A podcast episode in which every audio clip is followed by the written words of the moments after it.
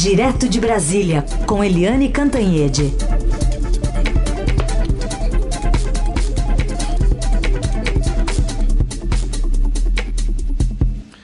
Oi, Eliane, bom dia. Bom dia, Heisen. Bom dia, ouvintes.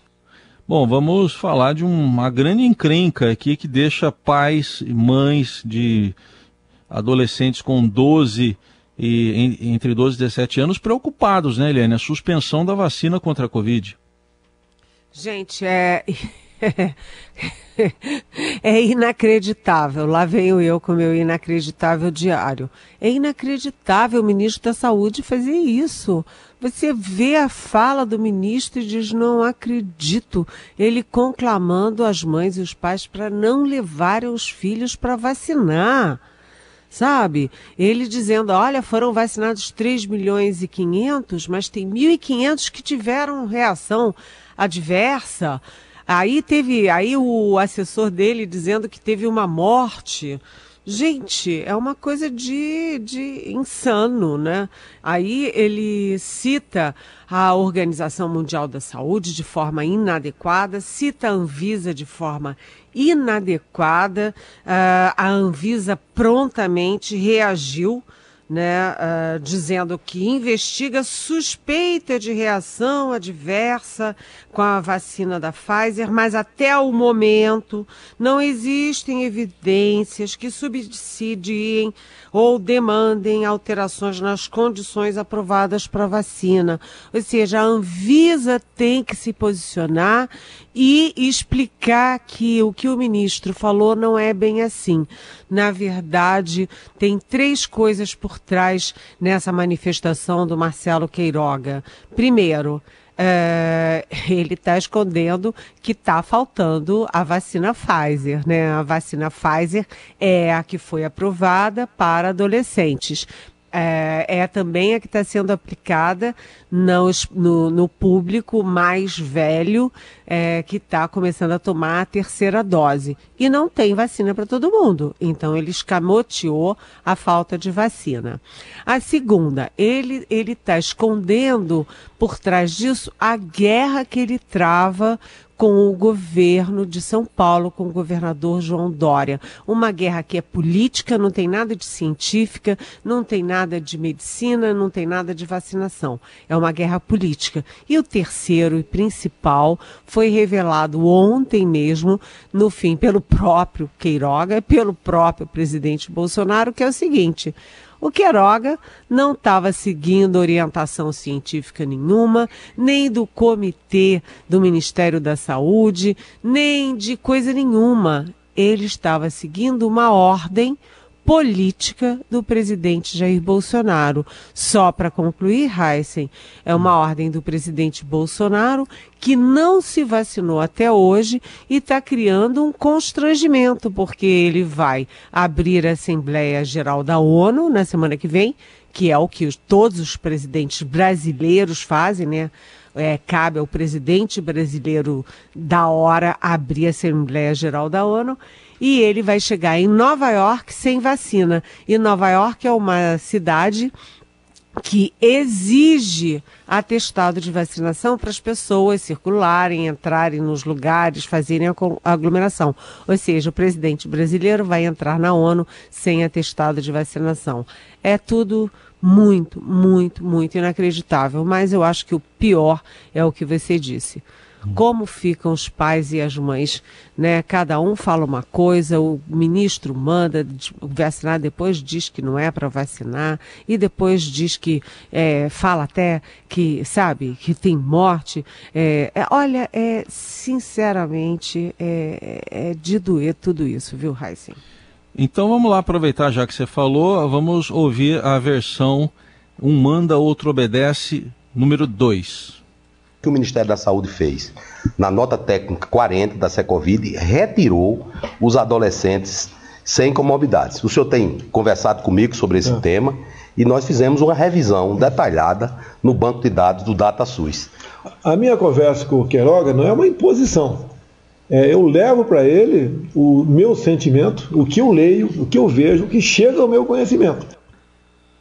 E aí, um empurrando pro outro, foi mais ou menos isso? Não, agora bom é do Bolsonaro. Ah, eu levo para ele o meu sentimento. Ah.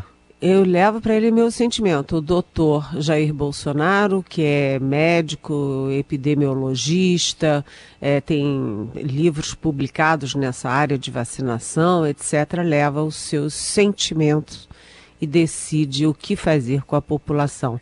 A gente sabe que o presidente Bolsonaro, ele é contra a máscara, ele faz campanha contra a máscara, faz campanha contra a vacina, faz campanha, campanha contra o isolamento, porque ele acha que todo mundo tem que é, pegar essa doença. Ele acha que todo mundo tem que pegar. Se morrerem 580 mil, como agora, se morrerem 600 mil, ou sei lá, um milhão, tanto faz. O importante é que todo mundo pegue. Ele acha isso, é o sentimento do presidente Bolsonaro. Então sai, é, o, ele demite o o, o primeiro, o ministro Luiz Henrique Mandetta, depois o, o Nelson Teich sai, aí vem o, o, inacreditável para todo sempre general da ativa Eduardo Pazuello, e agora mais um que joga, sabe, o seu nome, sua reputação, su, tu, tudo pelo pro alto em nome do doutor Jair Bolsonaro, uhum. o epidemiologista mor do Brasil. É tudo assim, sabe? É, e o presidente falar, é, olha, é o meu sentimento, pelo que eu leio, pelo que eu, me falam, tal, ele deve ter consultado o Omar Terra, né? Aquele que dizia que iam morrer duas mil pessoas, ele errou por é, 580 e tantos por enquanto, né?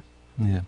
Eliane, sobre esse assunto da vacinação de adolescentes, tem dois ouvintes fazendo praticamente a mesma pergunta, o Sidney e a Juliana, e eles querem saber se isso não é para desviar de, a, o assunto, por exemplo, de investigações da CPI da Covid, se não é para criar uma cortina de fumaça. E eu incluo aqui que o Sidney está dizendo que ele tem uma filha de 17 anos, já tomou a primeira dose, e ele diz que se tiver disponível, ele vai levar para tomar a segunda dose, sim. O Sidney e a Juliana.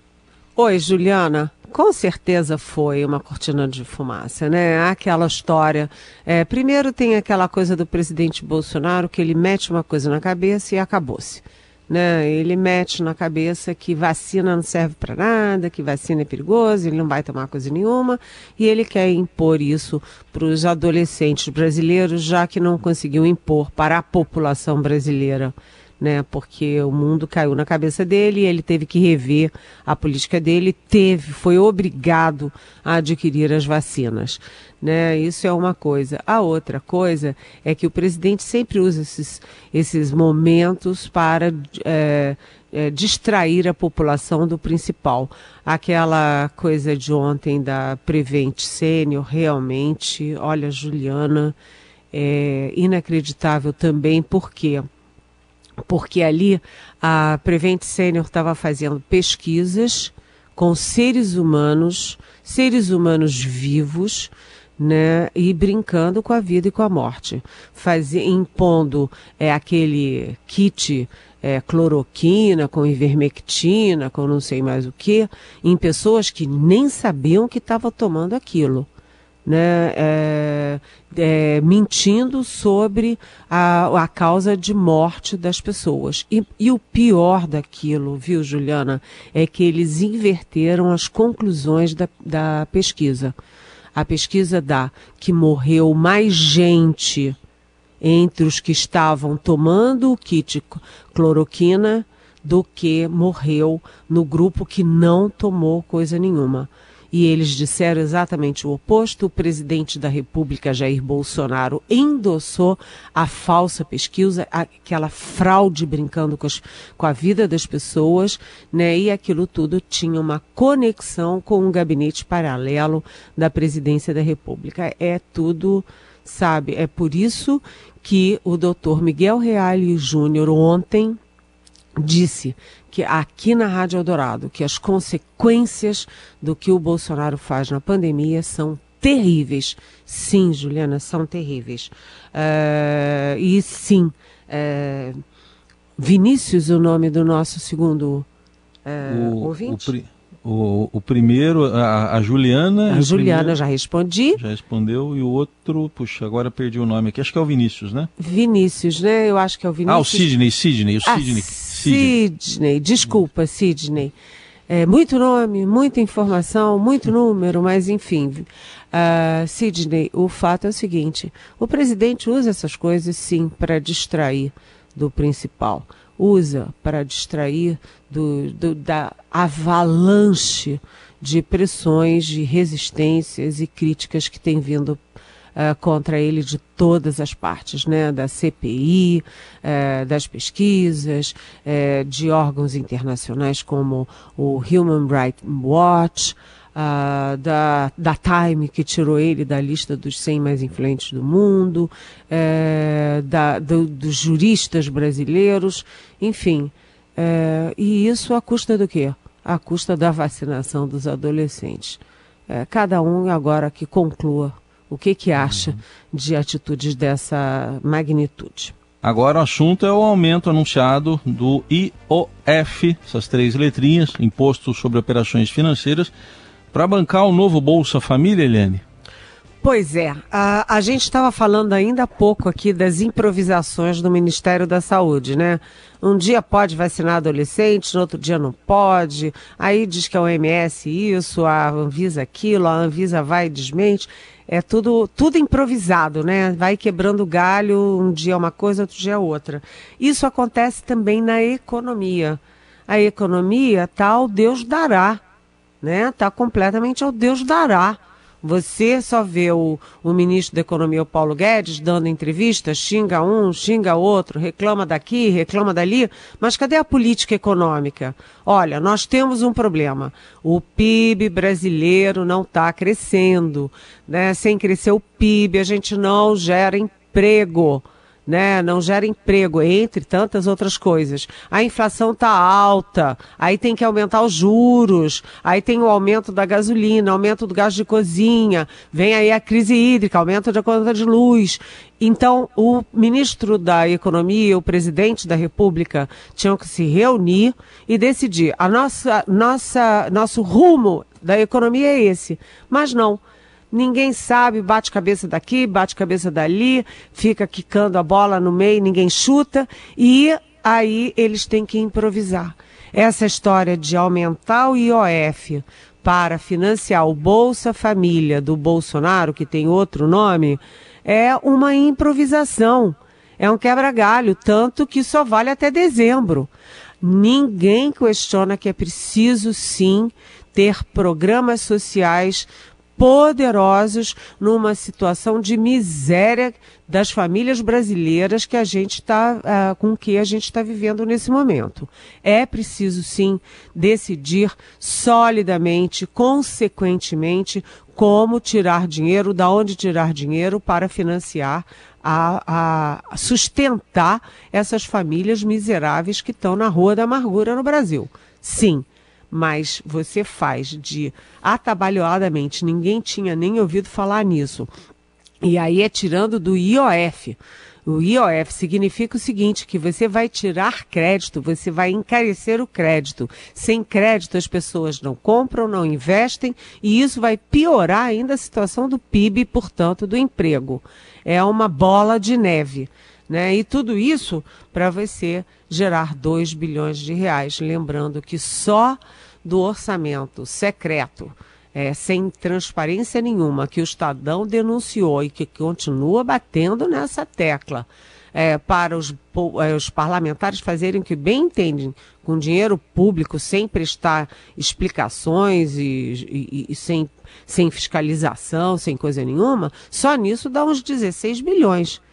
E o governo vai tirar do IOF, do IOF, ou seja, da economia, para bancar o seu programa social 2 bilhões. Então, só para concluir, a alíquota para pessoa física aumentou de 3% para 4,08% e a alíquota do, do PJ, pessoa jurídica, saiu de 1,5% para 2,04%. Isso até dezembro. Depois, né, só Deus sabe, né, o Heisen. Muito bem. Isso tudo vem num contexto, né, que você está citando muito bem aí, né, de necessidade mesmo, de penúria de grande parte da população, mas também num contexto de queda de popularidade do presidente e retratado, né, Eliane, nessa última pesquisa do Datafolha, eu fiz uns recortes mais cedo aqui mostrando vários aspectos dela e além da, da crescer a reprovação de modo geral, cresceu até em segmentos que tradicionalmente apoiam o presidente, por exemplo, dos evangélicos. É verdade, Heisen, uh, essa pesquisa Datafolha é péssima para o presidente Bolsonaro, não apenas pelos números uh, em si. Né? Então, os números em si, vamos lá. É, ele tem de ótimo e bom, ou seja, de aprovação, 22%. Ou seja, é, não é mais um terço da população. Caiu para 22% e de é, rejeição, que é péssimo, ruim e péssimo, ele subiu, disparou para 53%. Então, veja bem, 22 a 53, a coisa está ruim para o presidente Bolsonaro. Mas o pior para ele nem é isso. É, primeiro é que se você olhar a curva de janeiro até agora, a curva é, a tendência é avassaladora, porque vem ele a, a para a reprovação, né, e despenca a aprovação sistematicamente sem conseguir controlar essa tendência. Então, isso é o pior para o Bolsonaro. Mas, como você disse, a, a questão dos evangélicos é gravíssima, porque o presidente Bolsonaro, ele atiça o núcleo duro do apoio a ele. E dane-se os outros, né? E o núcleo duro dele também está saindo, é, fugindo pelos dedos, porque os bolsonaros, os, os, evangélicos bolsonaristas caíram de 40% em janeiro para 29% o apoio dele nesse segmento agora em setembro. Ele está perdendo apoio também no núcleo duro. E se ele perder evangélico, sobra pouco, não é? Não adianta ficar comendo ali o IOF pelas bordas, porque não vai ser suficiente. Agora, só uma outra comparação que eu achei importante é que o presidente Bolsonaro é, perde para é, praticamente todos os ex-presidentes nesta mesma época de governo. É, dois anos e nove meses de governo. Ele perde para Itamar Franco perde para é, Fernando Henrique Cardoso nos dois governos, perde para Lula nos dois governos e perde até para Dilma Rousseff, que teve o impeachment.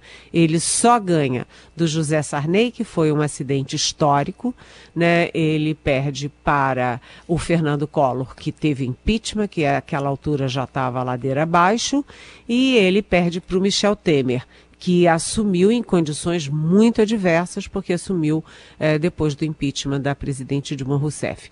Logo, o presidente Bolsonaro, ele não está percebendo que além de tacar a saúde dos brasileiros, eh, de atacar os governadores, de atacar o Supremo, ele está atacando ele próprio. Um tiro no pé atrás do outro. Heisen. Muito bem, dá tempo aqui ainda de uma pergunta. O nosso ouvinte Chico, ele pergunta sobre o IOF, se é uma saudação com o, o chapéu do IOF alheio e ainda mais em ano eleitoral. Ele coloca essa questão, né? Se pode fazer isso antes do ano eleitoral. Oi, Chico. Ó, sim, é, é, o presidente fica impedido de tomar essas medidas mais perto da eleição.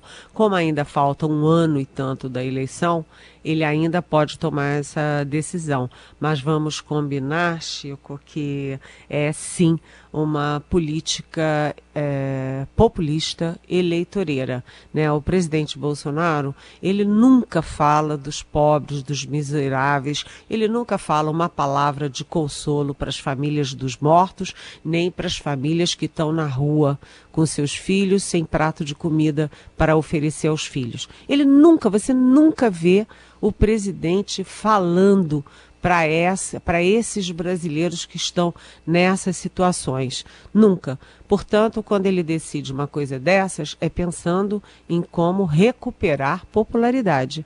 Lembrando que quando ele foi obrigado pelo Congresso a dar o auxílio emergencial de 600 reais, o presidente teve ali um momento até bastante é, confortável nas pesquisas. Ele deu uma recuperada nas pesquisas.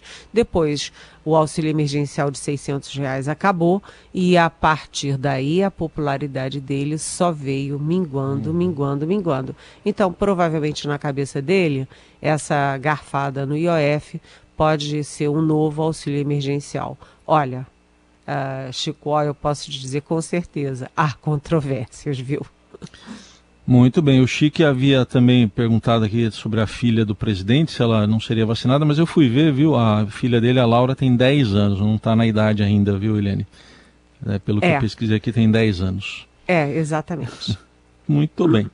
Eliane Cantanhede passou mais uma semana conosco. A gente agradece, encerra desejando um ótimo fim de semana. Até segunda, Eliane. Até segunda. Beijão para você e um abraço para todos os nossos ouvintes.